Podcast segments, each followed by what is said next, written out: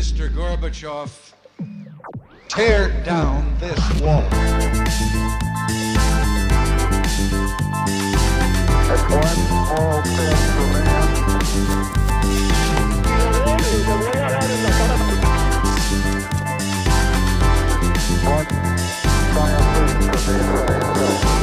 Hola, buenos días a todos y bienvenidos a un nuevo programa de Acá Parchando. Hoy tenemos el gusto de tener a Santiago Roncancio, mi ex jefe con nosotros, así que es un programa muy especial para mí. ¿Qué dice Ronca? ¿Cómo está? Entonces, que yo, Rafa, cuente pues. Bien, Ronca. Oiga, ¿sabe que Andrés lo detesta a usted? Porque después de trabajar con usted, algo, si algo le queda a uno es, es el afán. El afán con el que uno convive el día a día, el afán de que las vainas se ejecuten. Y a mí me costó entender que la gente no vive así. Y hoy en día Andrés sufre mucho por su culpa, porque todo el día es cuando editamos, cuando grabamos y... Y eres con paciencia, tranquilo. y Después, No, sin él el podcast sería una porquería, porque sería hecho a las carreras, como hago a veces yo las cosas.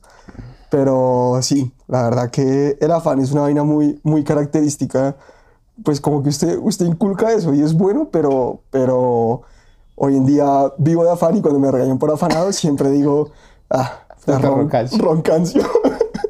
pasa, pasa. Yo creo que es una vaina que en las startups se vive mucho y es porque todo el mundo cree que se va a morir o se va a quebrar al día siguiente.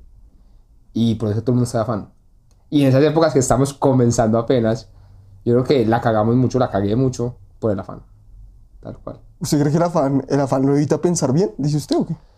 Yo creo que hay afán bueno y afán malo. O sea, el afán de esa época era malo porque yo le decía, hagamos esto para la- los próximos 15 minutos y no esperemos dos horas, pensémoslo, rebotémoslo con más gente y hagámoslo. Sí, a veces. Pero también el no tener afán de hacerlo en ese mismo día, sino que lo pospongo para dentro de una semana, dos semanas, es ese afán malo que muchas empresas tienen de, pues pospongamos, lo estructuremos mucho mejor, en vez de lanzar, cagarla, mirar cómo se mejora y volverlo a lanzar. Sí, yo creo que se vive mucho ese contexto y bueno, para que, para, para que la gente como, como que coja un poquito de por qué nos conocemos, eh, nosotros trabajamos en Honti cuando estaba empezando, la verdad que yo en esta vida hago muchas locuras y Honti fue una gran locura que hice, no me arrepiento ni un segundo, pero, pero un día un amigo me dijo que el hermano estaba montando una empresa y, y yo le dije que yo estaba con mucho tiempo libre y me metí a trabajar sin saber en dónde me metía. Y bueno, entonces ahí nos conocimos, eh, fue cuando estaba en recaudo de ronda y Roncancio llegó como, como al mes, ¿o no? Llegó Sí, usted. como al mesecito, sí. Oye, Ronca, usted venía de consultoría, ¿cómo, ese, ese salto cómo es? Pasar de consultoría a startup, que es eh, eso algo que mucha gente y muchos amigos míos van a dar pronto, que es pues pasar de ese trabajo de, de consultor a hacer algo en el mundo real. ¿Cómo, cómo, cómo es eso? Entonces, antes de Honti, yo ya estaba en startup, pero cuando ese salto de consultoría a startup, que no fue Honti, es un salto que tiene muchas vainas y muchas barreras y muchos, diría yo, retos. Entonces, el primer reto es que en consultoría uno vive detrás de un escritorio, haciendo modelos de Excel, recomendándole a gente que haga X cosa porque los números lo dicen y ya. Entonces yo me montaba mi modelo Excel, me clavaba horas y horas haciendo el Excel, haciendo la presentación y se lo pasaba a alguien para que lo hiciera. Entonces yo siempre creía que mi trabajo estaba acertado, pues porque nunca veía el resultado, yo solo veía los números. Cuando uno pasa al mundo real, a vender a una startup, A ser jefe. pero vamos por parte, vamos por parte. Primero es la parte de ejecutar. Cuando uno está de analista ejecutando una startup, toca vender. O sea, tengo este producto, me toca ir a hablar con clientes o con el usuario. Y esto ya no es yo con yo, sino con alguien más. Y ese alguien más te puede decir que no, que no le interesa, que no le gusta. Entonces para mí esa experiencia fue difícil porque me acuerdo que cuando yo llegué a Advance, que era la empresa que pasé después de, de la consultora, me tocó montar el área comercial. Y yo creía que yo era bueno comer pues, buen comercial sin haber vendido. Todos los que somos chistosos creemos que somos Exacto. buenos comerciales. Uno cree que es buen comercial porque sabe hablar. Sí. Y llega al mundo real y eso no es así. O sea, toca llamar y toca aguantarse al cliente que está de mal humor, que lo putea uno y uno es sin saber qué decir. Entonces, ese, esos primeros meses, tres, cuatro meses, es muy difícil adaptar, adaptarse a la realidad de que te van a rechazar siempre, te van a decir que no. Lo que yo- está en los, ya no puedo escudar en los números, eso fue lo que pasó mucho. Yo quería hacer mucho cosa de números, pero no había números. Entonces no me podía escudar en lo que yo era bueno, que era, venga, un modelo, sino, papito, hay que vender, salga. No importa qué le dice los estudios, qué dice el mercado, no, es, tiene que ir a la calle a vender, punto, no hay de otra.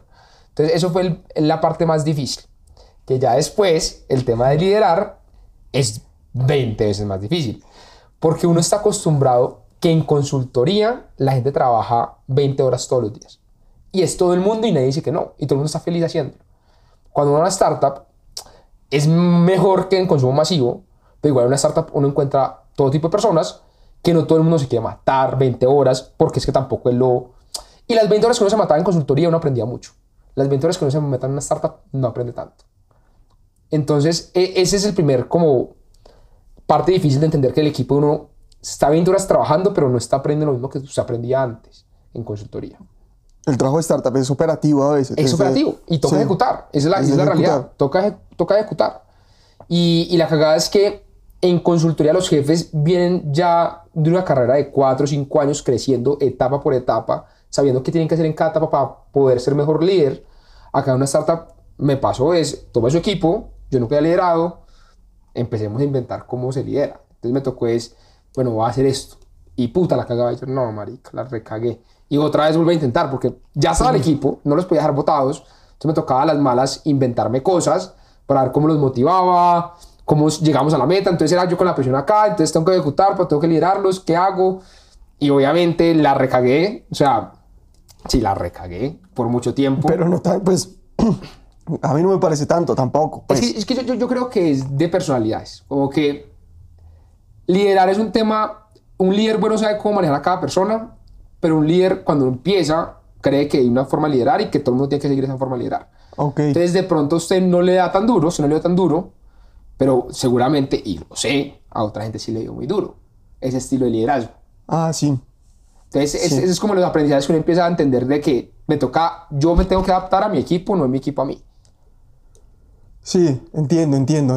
Y, y creo que usted y yo no la, no, la llevamos bien porque yo de cierta manera soy un poquito desapegado como a, los, como a las cosas, como yo no me lo tomo personal, Personal, ni nada. que es eso. Pero sí hay gente que, que toca, y que no está ni bien ni mal, sino que toca hablar desde Diferente. Pero bueno, Ronca, entonces, digamos que usted es una persona afanada como yo, que también me gusta ejecutar y a veces, digamos, los errores que más cometo son por afán. Eh, cuando empezamos el podcast, eh, que lo grabamos con Sebas, de hecho, el primer podcast que Sebas me hizo el favor de venir, eh, es un podcast en Zoom porque yo no, no averigüé bien las vainas y mi meta era ejecutar, ejecutar, ejecutar. Y digamos que en startup ese fenómeno se ve mucho en Blitzscaling, que es Total. como el libro que hay que leerse si uno quiere entender las startups. Entonces, para hacer un resumen corto, el Blitz es la técnica que usaron los alemanes en la guerra. Entonces, lo que pasó era que los franceses tenían la, lo que se llamaba la Maginot Line, preparados para una guerra como la Primera Guerra Mundial, que era estancada en trincheras y donde pues fue, fue brutal para la gente. Y ellos tenían todo preparado para eso. Y los alemanes los sorprendieron con un ataque pues por, por aire, como fue lo, lo de la Lu- Luftwaffe, y llegaron a París como en 14 días. A partir de ahí, un tipo que se llama Reid Hoffman, que es eh, de LinkedIn, ¿o no? El creador de LinkedIn, y de la PayPal Mafia, escribió Blitzscaling. Que Blitzscaling, ¿qué es lo que dice más o menos? Que el negocio de startup se tiene que escalar rápido, ¿o ¿no? Exacto, o sea, lo, el concepto más básico es, hay que priorizar el crecimiento sobre la eficiencia, sobre sí, la estructura del negocio. Entonces, hay que crecer a toda costa. Ese es el mensaje que manda el libro. Es crezca, que después usted se preocupe por el resto. Que yo creo que es lo que muchas startups hacen cuando tienen fundadores más pequeños. Porque seguramente hay startups que, como tienen el capital asegurado por ¿Pequeños de edad? Sí, pequeños de edad o Ok. de experiencia de pronto. Ok, O listo. sea, cuando usted viene, o sea, hay founders que levantan series de 8 millones de dólares, ¿cierto? Sin tener ningún producto.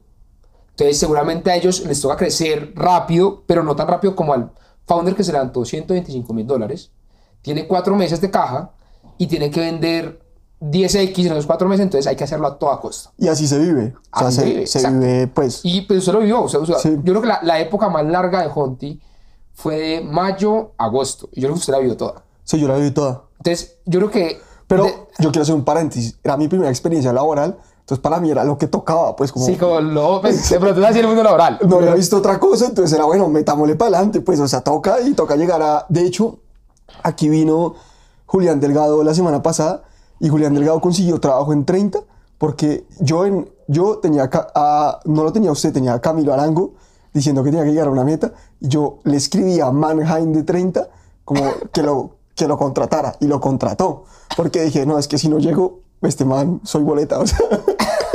Pero sí, o sea, e- e- es eso, como que seguramente los de 30, el crecimiento es muy, muy, muy rápido, pero pausado, calmado, porque saben que hay una plata detrás. En esa época que vivimos nosotros, para dar contexto, Honti, en esa época habíamos levantado 250 mil dólares, eh, eso se cierra en mayo, y teníamos caja 6, 7 meses por los ritmos que estamos creciendo, y la meta era facturar 10x en 3 meses para poder levantar la ronda. Cuando usted dice 10X, ¿qué es? Entonces, en ese momento eran 10 mil dólares lo que facturábamos, teníamos que facturar 100 mil dólares en un mes, en 3 meses. Ah, con, ya uno entendiendo. Entonces, e- es, es por eso, es por eso fue la locura. Entonces, es, venga. Y, y, y cuando se me contrata, me dice, es, su única responsabilidad es pasar de punto 1 a punto 2. Punto. ¿Y cómo lo va a hacer? No tengo ni idea, porque más, pues es un negocio nuevo, nadie lo ha hecho, entonces vaya con Dios. Entonces, ese, ese era el reto. Y por eso es que se vivía tanta locura. Era porque todos los días me tocaba experimentar cosas nuevas porque nadie sabía lo que estaba haciendo. Entonces, Ok. venga, intentemos cosas, a ver cómo crecemos. Sí, y, sí, sí. Y yo creo que eso se trabajó mucho en experimentar y sacar. Y por eso fue el afán. Para poder experimentar y saber qué no hacer. Para ir encontrando qué sí hacer. Pero ese qué Ok. sí hacer se encuentra después de muchas cagadas de qué no hacer. Listo, le entiendo. Y digamos, ahorita usted, ¿cómo la ve? Digamos, este fenómeno blitzscaling, pues, mejor dicho, que ha- hay mucha gente que le funciona y hay mucha gente a la que no, pero como todos los negocios, lo normal en un negocio es fracasar. Pero digamos, ahorita con el contexto económico de subida de tasa de interés y de todo esto, ¿hay que replantearlo un poco o no? Yo creo que sí, creo que es que hay que ajustarlo mucho. Antes era crecer a toda costa, era como el lema. Ahora hay que seguir creciendo porque no crecer no es una opción, En startup no crecer, no. no es una opción. ¿Por qué? Por lo como está el sistema de los VCs. O sea, como yo... VC es Venture Capital. Venture Capital. Sí, es que acá, acá nos escucha gente más, Listo. Entonces, más rural, más... Yo como Venture Capital, yo invierto mi plata en diferentes empresas, ¿cierto? Que esperan un retorno. ¿Por qué espero un retorno? Es porque yo como Venture Capital tengo inversionistas detrás que también esperan un retorno. Entonces, si yo tengo un fondo en el cual estoy manejando un billón de dólares, yo tengo, una, tengo que darle a mis inversionistas una rentabilidad, yo ese billón de dólares tengo que poderlo rentar. Y la única forma, o la forma que ellos han descubierto por lograr rentar, es que yo de 100 que invierto, seguramente solo 3 le pegan.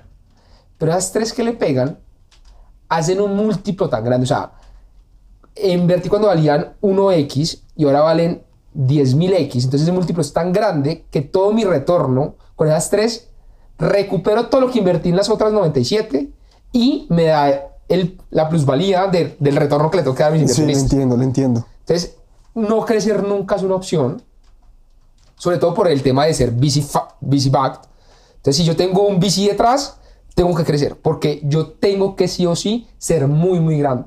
El, la única forma en que el VC tenga retorno de mi empresa es que yo sea muy grande, que tenga un éxito, o sea, que me compren o que vaya IPO. ¿Listo? Entonces, e- ese, ese es por- como el contexto detrás. Pero con el contexto económico actual, crecer a toda costa no vale. Porque yo tengo que ir creciendo, pero tengo que tener unos unit economics, eh, una rentabilidad sana. Que puede que no le esté llegando en este momento, eso no pasa nada. Yo no tengo que montar un negocio rentable desde el día uno. Pero yo tengo que montar un modelo de negocio el cual en X tiempo entienda que va a ser rentable. Y que lo estoy llevando a un punto de que, listo, acá ya soy rentable y puedo seguir creciendo siendo rentable. ¿Y eso está o se va dando en el camino? Yo creo que eso se va dando en el camino, pero tiene que ser muy meditado en el, en- en el sentido de que yo como fundador tengo que tener claro cómo hacer la estructura de negocio para poder llegar a, sus, a, a esas unit economics positivos. O sea, hay negocios que usted los puede montar que no van a ser nunca rentables. O sea, si es el ejemplo más bobo que ponen es, marica, compro un dólar a 75 centavos y ese es mi modelo de negocio. Que nunca va a ser rentable. No, nunca va a ser rentable. Entonces, es, entender que desde el comienzo tiene que tener un pensamiento de montar algo rentable, sabiendo que los primeros dos años puede ser no rentable porque estoy creciendo, porque tengo que crecer. Ok. Porque digamos 30 es un gran ejemplo. Que son unos cracks. O sea, a mí lo que hacen esos ¿no? manes me parecen... Hiper mega cracks. No los Entonces, conozco, pero me parecen unos fenómenos. 30 hasta hace unos meses no tenía revenue, o sea, facturaban cero pesos, De utilidad. no, de, de ganancias. O sea, no tenían ganancias, eran cero ganancias. Ok. O sea, no tenían ningún revenue stream. Ok, ok. O sea, o no, sea, no les entraba plata por ningún lado. Y cómo, y cómo se desarrolla, porque eso es, eso es muy difícil para explicarle después a, a gente, sobre todo gente más vieja. Entonces, es, es- es muy raro porque entonces, venga, 30 tuvo una ronda gigante, después tiene otra ronda gigante, ya tienen más de 20 millones de dólares levantados, y la- ambas rondas fueron sin tener un solo peso en el banco de ningún cliente, ningún usuario, nadie les había pagado nada, pero tenían una base de usuarios de 5 millones de personas. Entonces, ¿qué pasa? Monetizar, ya cuando yo tengo 5 millones de usuarios que me aman, pues es muy sencillo. ¿Por qué? Porque su aplicación o, o su servicio se volvió un uso del día a día de ellos. Si usted le dice, venga, úsela por un dólar, que en verdad no es un precio loco mensual, ya de Sí, no, entrada usted empezó a facturar 5 millones de dólares del día, de la noche a la mañana. Que Ah, entonces, ok. digamos, ahorita est- en este momento sacaron los datáfonos. Yo no sé si usted ha visto en Instagram que están Sí, sí, pegando mucho la, la publicidad. Entonces, ahora están monetizando. Porque ya tienen una base sólida, tienen un producto muy bueno que la gente quiere, que la gente ama. Entonces, venga, moneticémoslo. Entonces, eso es una, o sea, eso es una forma de mostrar cómo se arma una compañía teniendo claro que voy a monetizar y que va a ser rentable, pero que al comienzo me tocó crecer sin ser rentable. ¿saben? Que seguramente en este momento con esta con la coyuntura económica actual, ese, o sea, repetirlo así tanto tiempo no, no se va a poder hacer. O sea, estar dos años sin ganar ningún peso. No, no- Sí, les tocó, les tocó, o sea, estaban en el momento Exacto. indicado, en el lugar indicado. Pero yo creo que en este momento es factible tener una empresa que no sea rentable por X tiempo, pero sabiendo que la estructura de negocio va a llegar a ser rentable en, en algún momento. Honte es un ejemplo. Honte si deja de crecer, yo seguro que para final de año son rentables. No tengo ninguna duda. Que en ese momento no éramos rentables porque crecíamos a ritmos ridículos y era Sí. dupliquémonos todos los meses Era millón. Exacto, era, era locura. Era solo, nosotros solo, re- solo veíamos el, el revenue, o sea, lo que ingresábamos. Sí. Nosotros no veíamos cuánto nos dejaba eso al final del, Sí. al final del mes. Y poco contratábamos gente de la noche. ¿Se acuerda? Usted, usted le tocó vivir el momento en el cual éramos como seis en el equipo. Y un jueves me acuerdo que yo le llamo a Camilo y le digo, oiga, contratemos gente. Y el lunes habíamos tenido siete personas nuevas.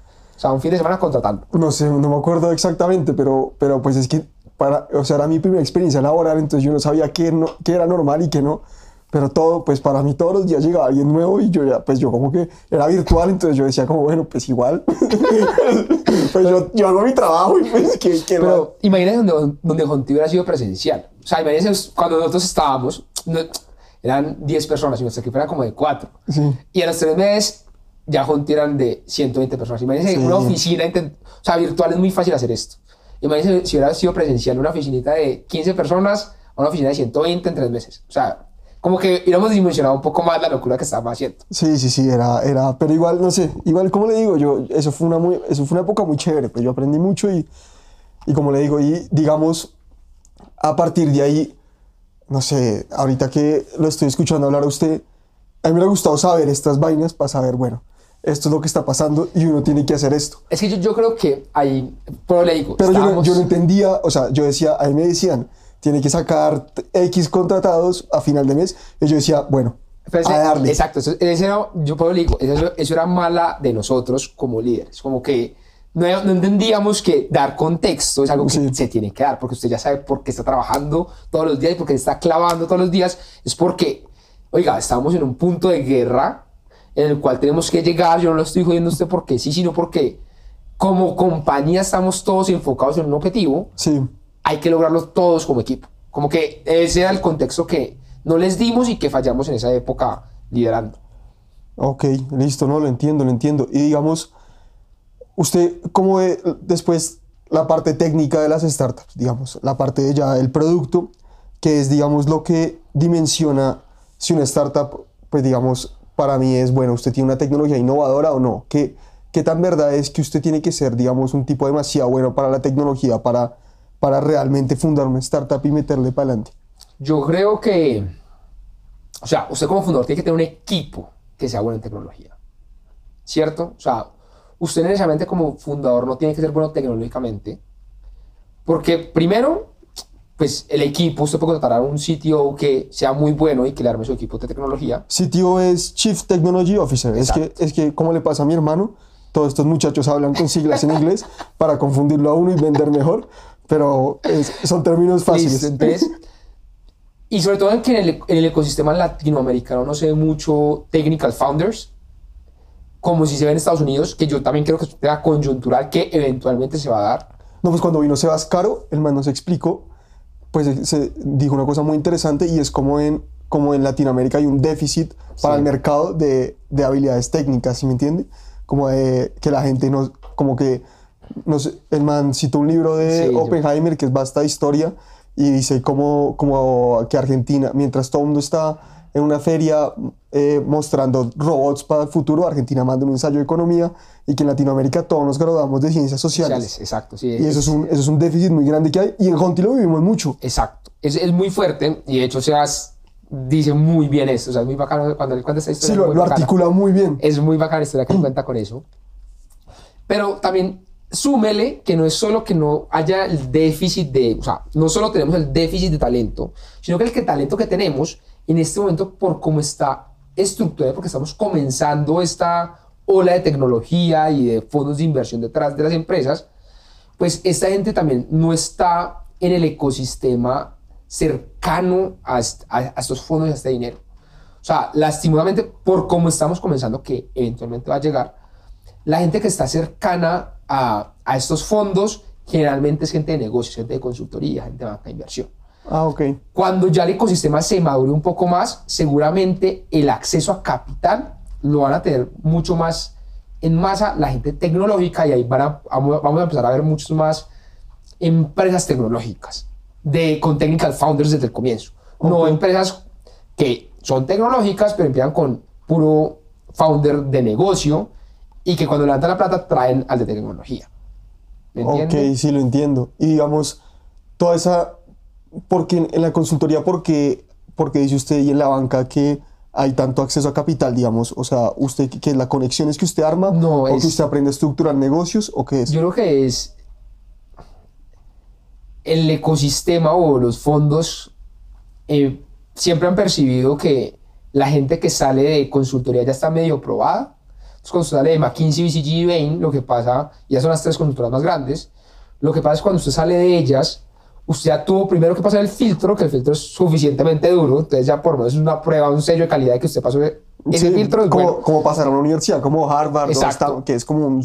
Exacto, literal. Usted cuando pone McKinsey en, en Google dice que es más difícil pasar a McKinsey que a Harvard. Ah, claro. Entonces, lo que pasa es, usted primero, primer filtro es pasar. Después durar 3, 4 años que usted tiene un conocimiento inmenso Oiga, ¿sabe la que me pasó el otro día? Estaba, ahorita estoy ejerciendo como abogado y hay una firma que se llama Baker McKinsey. Sí, Y sí, yo la sí. confundí con McKinsey, la consultora. Entonces, Pasa. cuando me decían pasó a McKinsey, sea, uy, mucho capo porque dicen que es dificilísimo. Y me estaba Sí, confundiendo. sí, pasa, pasa, pasa, pasa, pasa Y decía, y esas son las vainas como de ignorancia que uno tiene. Sí, que ahí va- como- ahí me pasó, ahí pasó, ahí me pasó. Lo entiendo, lo entiendo. Bueno, Pero te retomando, entonces, cuando usted ya termina 3, 4 años en una consultora de estas, usted tiene un skill set muy probado. Entonces, cuando usted es un fondo, imagínese, usted tiene 100 millones de pesos. ¿Listo? Y usted tiene 10 personas para invertir. Las 10 personas tienen negocios que apenas están empezando. O sea, ninguno ha probado nada. Y usted tiene 9 personas que tienen buenas carreras, pero que usted no sabe pues cómo era en P&G, porque en P&G seguramente el comercial es diferente al de marketing, y diferente al de operaciones, y diferente al de compras. Usted no sabe qué tan bueno es. Pero usted tiene el huevón que sabe que sí o sí en consultoría en banca todos hacen lo mismo. Entonces sabe que ¿qué, qué hacen? que va- valorar empresas? entonces, en, en banca es todo el tema de valorización de empresas, eh, project, eh, no, puta, project finance, bueno, es estructuración de deuda. Ok. Entonces, son, son diferentes temas. Y en consultoría, si es un- una mezcla de todo, o sea, casi se hace desde go-to-markets hasta market sizings, eh, yo hice estructuras orga- organizacionales, eh, eficiencia de procesos, o sea, uno en consultoría se hace muchos temas, pero todos los consultores hacen lo mismo, o sea, cualquier consultor puede ir a cualquier proyecto y cualquier banquero puede ir a cualquier proyecto. Entonces, no es que el banquero A es diferente al banquero C porque todos se tuvieron que haber enfrentado al mismo reto. En una multinacional, dependiendo del área, los retos son diferentes. Sí, claro. Entonces, mm, usted no puede medir a todos con la misma vara. Con la misma vara. En consultoría en banca, sí. Todos se miden con la misma vara. Y estos tienen una cosa muy, peculiar, que seguramente las firmas de abogados también, y es que cada año y medio, dos años, es up or out. Usted sube o lo echan, punto. Acá no punto medio de yo estoy en mi puesto hace cinco años. No. La ruta de banca de inversión y la ruta de consultoría es que usted entra como practicante y usted va a ser socio en 15 años y está delimitada cada dos años clarísima. Y cada vez usted le hacen un, un review de usted tuvo estas competencias, pasó o no, y te vas por la puerta. Chao. Ok. Entonces, entonces, retomando, usted tiene 100 millones de pesos, ¿usted a quién se los quiere dar? A nueve personas que nos, todavía no sabe si son buenas o no, y tiene un negocio que todavía no sabe si es bueno o no, a una persona que por lo menos mínimo ya sabe que es buena. Pues sí, ya sabe que trabaja y que tiene unas Exacto, competencias. y que sí. tiene una, sabe, como que tiene una ética de trabajo que sabe que es trabajadorcísimo, tiene un network bueno, entonces puede contratar gente muy buena. Entonces se vuelve un tema de eso, que seguramente va a cambiar. O sea, a medida que la maduración del ecosistema empieza a madurar más el ecosistema, los fondos van a empezar a invertir y a, hay más technical founders que de pronto tienen ese background súper bueno, pero pues se pueden dar el lujo de poder arriesgar una startup tecnológica de cero sin saber un founder si es bueno o no. Sí, y hay otra vaina con, con eso que usted está diciendo, siguiendo esa historia, pero creo que esa, esa es la manera de emparejar un poquito Latinoamérica. O sea, como que si Latinoamérica sufre desigualdad, porque lo que pasa en Latinoamérica es que para usted, pues antes, hoy en día mucho menos, pero digamos que en, en el siglo XX en Latinoamérica, si usted quería ser rico, tenía que tener conexiones políticas, tenía que ser amigo del político, ser pues como terrateniente o alguna cosa de estas, pero creo que hoy en día lo que va a pasar, a pesar de que nuestros países viven realidades pues complicadas siempre, porque pues somos Latinoamérica, siempre vamos a vivir situaciones políticas bravas y la vaina, la manera de emparejar a Latinoamérica es mediante la tecnología, o sea, Totalmente de acuerdo. Que sea, alguien aprenda cosas técnicas es lo mejor que le puede pasar. Exacto. Y yo creo que lo que, lo que está pasando muy bacano es que como el ecosistema está creciendo tanto, entonces estas empresas tienen que contratar recursos, o sea, talento tecnológico. Entonces estamos educando a miles de personas en la parte de tecnología, le estamos mostrando, oiga, esto no es tan difícil de montar, es muy difícil montarlo, pero esto es posible, ¿sabe? Como Sí. que no crea que cuando usted ve Facebook eso es un sueño, no, vea que yo lo estoy trayendo este ecosistema y mira que si usted trabaja duro, usted puede ir a montarlo después usted. Que yo creo que estamos en esa transición, o sea, yo, yo creo que faltan unos años para que toda la gente de tecnología, de todas las startups, diga, ¿sabe qué va a montar startup? Porque en este momento lo que pasa es que la gente de negocios de las startups monta las startups. Ah, ok. En este momento la transición está dando primero es esa primera camada que empezó con eh, domicilios, McAllister, Calderoni, Noguera, que después pasa a Rappi, que sale toda esta ¿Cómo- camada. ¿Quiénes eran Macalister, Calderón y Noguera? Los de domicilios.com. Ah, ok. Entonces, y, es- hoy, y hoy en día McAllister eh, pues, fue el que fundó Merkeo, eh, Ah. Noguera fue el que, el que fundó después Avi, que es un unicornio, el segundo unicornio colombiano, y Calderón fue el que montó Robinhood. O sea, son los manes, como los, primer- el- los pioneros de toda esta vaina fueron ellos, sale Rappi, que pues 10 veces más grande que todo el mundo, Sí, que la, la rompió toda. su, saca su camada de emprendedores, entonces ahorita están todos... Pues, son, ah, son los de Fruana. los de Fruana, Juno, Muni, los de Morado. Entonces hay una camada ya muy grande saliendo de Rappi, muy, muy grande, pero todos de negocio, Ok. que seguramente la siguiente camada de Rappi deberían ser los de Técnicos. tech, Ok. que seguramente les cuesta un poco más lanzarse, pero que ya creo, yo creo que las siguientes camadas van a ser de tech. Y digamos, pues en el- hoy en día el mundo va pues a toda velocidad y bueno, pues a nosotros nos gusta porque nos gusta el afán y la vaina, pero digamos, si alguien, porque pasa mucho y uno tiene conversaciones, en, yo que todavía voy a la universidad, uno tiene conversaciones que dice, oiga, esto es lo que yo quiero hacer con mi vida y yo soy de los que cree que una decisión que usted toma a los 18 años no lo tiene que definir para su vida, ¿sí me entiende? Pues que, que va el- va el- o sea, reinventarse y adaptarse es lo que define que un ser humano sea inteligente, ¿sí me entiende? Que usted que pues ya ha estado curtido en harta guerra y en, y en hartas cosas, que si alguien de, no sé, propósitos de año nuevo para 2023 está desempleado y quiere aprender algo, ¿qué le recomienda usted aprender? Como que dice, oiga, quiero meterme a este ecosistema, quiero, pues tampoco, tampoco me quiero regalar gratis a cualquier startup y quiero ir con unas habilidades como que valgan en el mercado laboral, que se demanda y pues que sea, y que sobre todo pues puede ser barato aprenderlo por Platzi o por estas cosas. Listo, buena pregunta. Dependiendo del background de la persona, o sea, si es técnico, si le diría, vaya aprenda a codear, si es un ingeniero, si de pronto es una persona mucho más tirada al lado del negocio, algo fácil de aprender, no es que yo sepa, pero pues, se, se encuentra en muchos lados, es marketing digital. Marketing digital es una gran herramienta, pero sabe que también hay veces es solo buscar la oportunidad, o sea, usted puede tener, puede no saber de nada técnicamente, pero tener muchas ganas. Sí, yo era así. No, y, les- no, no lo digo como de, de falsa modestia, yo no sabía nada, pero le metía, pues, o sea, me decía. Entonces, y yo creo que es buscar esa oportunidad y muchas veces hay mucha gente que yo he visto que consiga mentores y le dice, venga, yo le trabajo gratis, porque ese- esa regalada no es tan mala, ¿sabe? Porque, Ok, la- sí. porque a, a diferencia de las empresas grandes, las startups son mucho más, o sea, reconocen mucho más esto. Si yo traigo una persona que me la traje por cero pesos y en dos meses es el mejor de todos, ese man gana más que todos después. sí. O, sea, o sea, ese man no va a quedar ganando cero pesos, o sea, cero. pero hay gente, que no, hay gente que no puede hacerlo así, ¿sí me entiendes? Obvio, Uno obvio. porque tiene unas comodidades Obvio. que le permiten hacer Totalmente de acuerdo, totalmente de acuerdo. Que yo sí, sí, marketing digital creo que es lo, lo más fácil de aprender porque finanzas es un tema mucho más complejo, comercial depende de cada persona y no todo el mundo tiene la, la facilidad para empezar por lo menos la, su carrera comercial.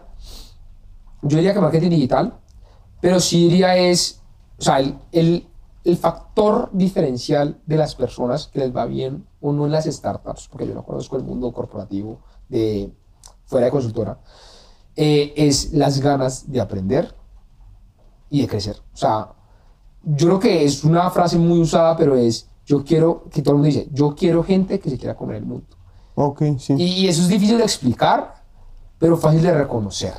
Yo a usted no les puedo explicar qué es tener ganas de conocer el mundo, pero si usted me a entrevistar a 10 personas, yo sé quién se quiere comer el mundo. Y eso es lo único que necesita en una startup. ¿Por qué? Porque es que en la startup, si usted pone a pensar, ¿quién de nosotros sabía de empleabilidad? No, ninguno. Ninguno. Ninguno. Yo no tenía hoja de vida. ninguno, ninguno sabía que, que de empleabilidad. Lo único que teníamos era una convicción gigante de que cada uno tenía que sacar esto adelante. O sea, todo el mundo se sentía responsable de sacar esto adelante y todos queríamos, todos veíamos en Junti una oportunidad de crecimiento. Sí. Entonces era, si Junti crece, nosotros crecemos. Entonces no vamos a dormir porque eso tiene que crecer. No, a mí me ayudó mucho porque yo en la pandemia estaba como todo negativo y por lo menos decir, bueno, por lo menos estamos haciendo algo, le estamos ayudando a gente, me, me, me, me ayudó muchísimo. Pero sí, tiene toda la razón. Y digamos, ahorita, y si alguien quiere emprender, por ejemplo, ¿cuál es su... Ahorita que usted tuvo la experiencia de Honti, que fue, pues ha sido, parece, fue hace un año o hace dos, pero parece que fue hace cinco, pues parece Sí, cinco años, porque como el, el ritmo de vida los acaba la gente. Yo, yo- yo le digo a mi hermano eso. calvo, gordo y... No, no, no, tampoco. Está flaco, de hecho. Yo, yo le dije, apenas entró, le dije. Eh, ¿Y cuál es, cuál es su consejo, digamos? ¿Qué, qué es lo primero que usted tiene que ver? Y qué con- para el que está interesado en todo lo que está pasando, ¿qué contenido tiene que consumir y qué libro leer? Listo. Entonces empecemos más primero por el contenido y después por lo otro que es un poquito más largo. Contenido. Yo empezaría muy básico escuchando podcast. O sea, para mí los- Sí, hay que hacerlo. Sí, pero, pero- pero es, es lo, es lo más básico porque no todo el mundo lee, no todo el mundo le gusta leer. no. Y de pronto hay cursos que valen plata y usted no sabe si le gusta o no. Entonces, los podcasts y en este momento el ecosistema tiene muchos podcasts. Sí. Entonces, de, de, de startups en, en general, hay uno que me gusta mucho, que es el de Fry Show. Si lo he escuchado. Sí, Rob Fry, que es muy bueno. muy, bueno. Y, y, y Nosotros lo tenemos como referente, como este man es Entonces, alguien al que... Fry Show es top para mí. Eh, en este momento, otro que Starapteable es otro, un mexicano, que de pronto no vamos a tener el contexto colombiano únicamente, pero es bien interesante es- escuchar este tipo.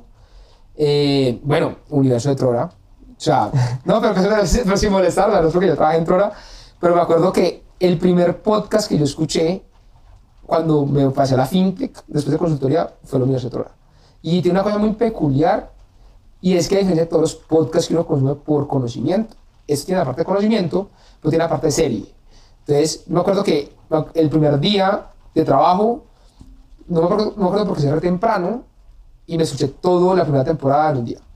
Entonces, eso da un poquito del feeling de lo que es. Y otro de unos amigos míos, que es Nosotros los Otros, Ah, sí, muy bueno también. que si tiene, pues en este momento ya cinco capítulos y son de las experiencias de los no fundadores dentro de las startups. Entonces, ahí empezaría con eso. Después, libros que yo me leería. Blitzscaling es un must. Toca. Zero to One es uno muy bueno de Peter Thiel. Peter Thiel es de la PayPal Mafia Sí. y después fundó otra empresa y primer inversionista de Facebook. Eh, después de Zero to One. Eso fue muy interesante lo que pasó con esos manes, con lo de la PayPal Mafia, como, Eso. como que el, el ambiente lo contagia a usted, como que es, usted- es como la rapimagia. O sea, Sí, es muy la- parecido. Sí, sí, la, yo de hecho cuando, cuando estaba escribiendo columnas para el Bogotano, escribí una de eso y, y es muy interesante como, como que la conclusión es, digamos, que lo que pasó con la PayPal Mafia, que eran Peter Thiel, eh, Elon Musk, Elon Musk, los, el de Twitter, el de y LinkedIn, Reed, eh, Reed Hoffman, no, no, Hoffman, no. sí, sí, eh, eh, el, de, el de Twitter, que no me acuerdo cómo, que es Twitter y Square, Jack Dorsey, si no estoy mal, Jack Dorsey. y hay unos de YouTube ahí, son los que fueron a Google y montaron YouTube. Sí, y como que el ambiente contagia a la gente. Y hoy en día con Rappi pasa un poquito eso, como que la, yo creo que es el ambiente, sí, son dos, va- varias vainas. Primero el ambiente, segundo el tema de creérselas, o sea, si usted, y yo creo que eso le pasa a muchos de los founding teams de, de las empresas, es, oiga, yo estuve al lado del founder cuando montó esto de 0 a 100, y yo también lo estuve ejecutando, yo por qué no lo voy a hacer, o sea, a cuenta de que no lo voy a hacer yo. Es que las vainas son muy difíciles, pero tampoco son tan difíciles, ¿sí me entiendes? Sí, es, es que cuando uno no está, cuando uno no está metido levantando una empresa de ceros, uno cree que es muy difícil, pero cuando uno lo hace, uno entiende, es muy difícil, pero es lograble. Sí, y él lo hizo, porque no lo va a hacer yo? Sí, sí, es la pregunta. Obvio. Y segunda vaina que tienen ellos es el acceso, que yo no sé, no, no, no sé cómo fue en tema de PayPal, porque no, no conozco el mercado estadounidense, pero el acceso en Latinoamérica sí fue diferente. La Rapid Magia tiene la facilidad de que usted quiere montar algo en Sao Paulo, Ciudad de México y Bogotá, ellos tienen una comunidad en la cual montarlo no es difícil. Ah, porque todos se conocen. Todos se conocen, o sea, los de Rappi tienen sedes en todo lado, Muni tiene, sedes en todo lado, Flora también. Entonces, alguien más entra, ellos tienen la red de apoyo de ellos para crearla. Ah, ok. Entonces se vuelve también medio sencillo, no sencillo, pero se vuelve mucho más fácil montar una empresa cuando usted ya tiene acceso en cada ciudad importante de Latinoamérica y no tiene que ir a descubrirla de cero, porque ya tiene todo el aprendizaje hecho, puede reclutar mucho más fácil, si necesita ayuda la tiene ahí a la, a la mano, entonces como que se vuelve una, sí, una red. Yo creo que es una red que, que crearon muy inteligentemente y que ahora les permite a la gente que batalló con ellos sus épocas de Rappi poder emprender mucho más sencillo. Ok, le entiendo. Bueno, Ronca, y aquí ya para, digamos, ya para cerrar, porque con usted se habla muy sabroso, pero a veces me regañan por hacer episodios muy largos, es que, ¿cuál es su predicción que va a pasar de aquí a cinco años? Porque el mundo vive incertidumbre, pero usted es de este ambiente de startup, usted le cree mucho a esto, se le ven cómo habla, Mucho. le cree firmemente, cree que, pues, o sea, yo, yo comparto en que este es el futuro, pues como hay que el, como digamos, en, es, tanto en startups como en podcasts, como en la tecnología y aprovechando las posibilidades que hoy en día es que usted puede hacer realmente cosas chéveres. ¿Usted qué cree que va a pasar de aquí a cinco años en, en todo este ecosistema y en, y en Colombia y en Latinoamérica sobre esto? Yo creo que va a seguir creciendo. O sea, yo creo que el mundo startup no va a parar de crecer. O sea, va a seguir creciendo al mismo ritmo, ritmos más altos, con muchas más empresas, porque la oportunidad que en este momento hay es que Latinoamérica tiene unos problemas estructurales muy grandes que las startups solucionan. Si usted quiere montar una startup en este Estados Unidos, ese problema ya está resuelto, entonces montarla es mucho más difícil. Como el de Zulu, que solucionan la inflación. Exacto. Entonces, son problemas que ya están. Es simplemente la tecnología tenga la plata detrás, que ya existe, Ok. y móntelo. Entonces, creo que el ecosistema va a seguir creciendo, que creo que igual en paralelo va a impactar la vida positivamente de las personas en su día a día, van a tener mucho más recursos, a tener las cosas mucho más fáciles. Y lo que yo sí creo es que Latinoamérica, por defecto, les va a tocar unirse más. O sea, en este momento, México y Colombia les va a tocar llegar a un punto en el que van a tener que empezar a funcionar más cercanos. Porque lo lógico en- en Latinoamérica es, hay tres ciudades principales, que son Ciudad de México, Sao Paulo y Bogotá En el ecosistema. en el ecosistema. Y cuando yo, yo soy un colombiano, como pasó con Monty, abrimos Colombia y me voy a abrir Ciudad de México. Cuando usted es un mexicano, usted va a Ciudad de México, me va a ir Brasil, conquisto Brasil y después le toca ir a Colombia. Y es lo mismo. Entonces, cuando usted es brasilero, de pronto es más, más, se demora más para salir porque Brasil es gigante, pero usted de sale, tiene que ir a la Ciudad de México, a Bogotá. Entonces, usted empieza a ver que ya se vuelve muy conocido todo y entonces tienen que haber mucho más cercanía entre países porque a Latinoamérica no la ven como países diferentes, lo ven como un país único. O sea, el inversionista cuando usted le apuesta a su startup, le apuesta porque usted conquiste Latinoamérica. Como Ajá. Spanish Speaking Latam, o sea, todo lo que es desde México para abajo. O sea, usted está apostando que usted no va a ser el mejor de Colombia, porque si usted es el mejor de Colombia, usted no va a dar mi retorno. O sea, que usted sea el dios de Colombia no es rentable para mí como inversionista. Es conquistar Usted Latinoamérica. es el dios de Latinoamérica. Ah, madre. Entonces, y eso por un lado. Y por otro lado, yo creo que las que ya, ya están más maduras, lo que toca esperar es si dar el salto por fuera de Latinoamérica. Entonces, las que ya son dueñas de Latinoamérica, que no son solo colombianas, sino también hay mexicanas y brasileras, esperar a ver qué pasa si nos ponemos como un referente, una empresa de nosotros, a el mundo entero. O sea, que Rappi vaya a España y. Y coloniza España. Ok. que eso es como que el, el salto, digamos, que hay una, hay una empresa muy bacana que tiene ese ejemplo, que no la conozco muy bien, pero eh, lo he escuchado últimamente, son los de Globant, que están a nivel mundial.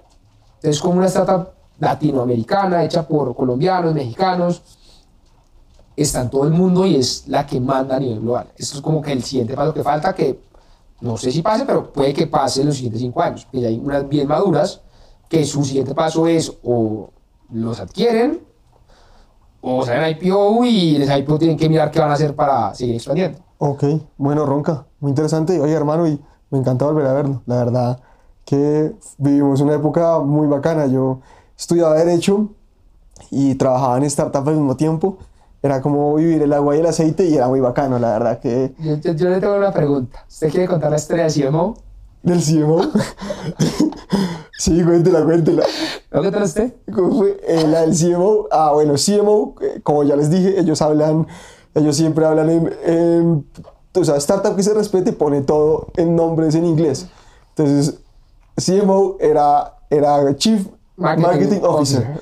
Y yo lo cambié cuando estábamos, cuando estábamos todos reunidos a que era Chief Minion Officer, porque yo era el minion de todo el mundo en la startup y era el primer minion, entonces que yo era el jefe de los minions en, en Honti y por eso mi cargo era, era CMO y yo lo cambié en LinkedIn y Sebas, y Sebas se puso bravo porque era cuando los inversionistas nos estaban viendo y decían cómo era que este pelado iba a ser el, el, el dueño del marketing.